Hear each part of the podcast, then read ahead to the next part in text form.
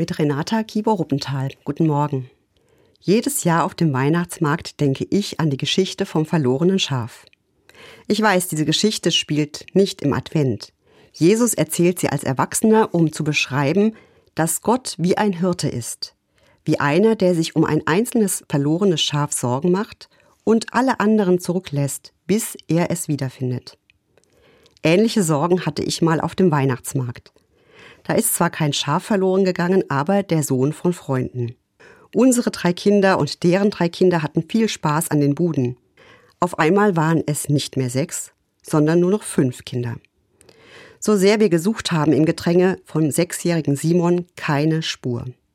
Je länger Simon verschwunden war, desto größer wurde die Sorge. Was tun?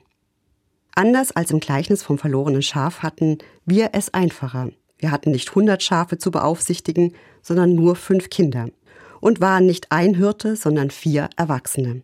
Die Suche ging los. Ich werde nie vergessen, wie das war, als ich ihn endlich gefunden habe. Wie große Gelassenheit und große Sorge aufeinanderprallen können. Er hat sich gar nicht verloren gefühlt.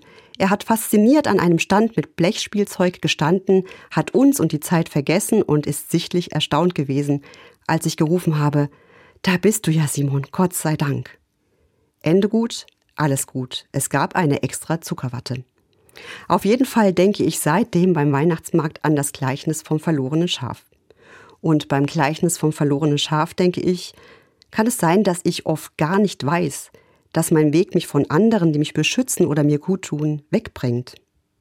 Kann es sein, dass ich manchmal alles um mich herum vergesse und etwas verfolge, was mir irgendwann zu schaffen machen könnte? Simon hätte bestimmt irgendwann Angst bekommen.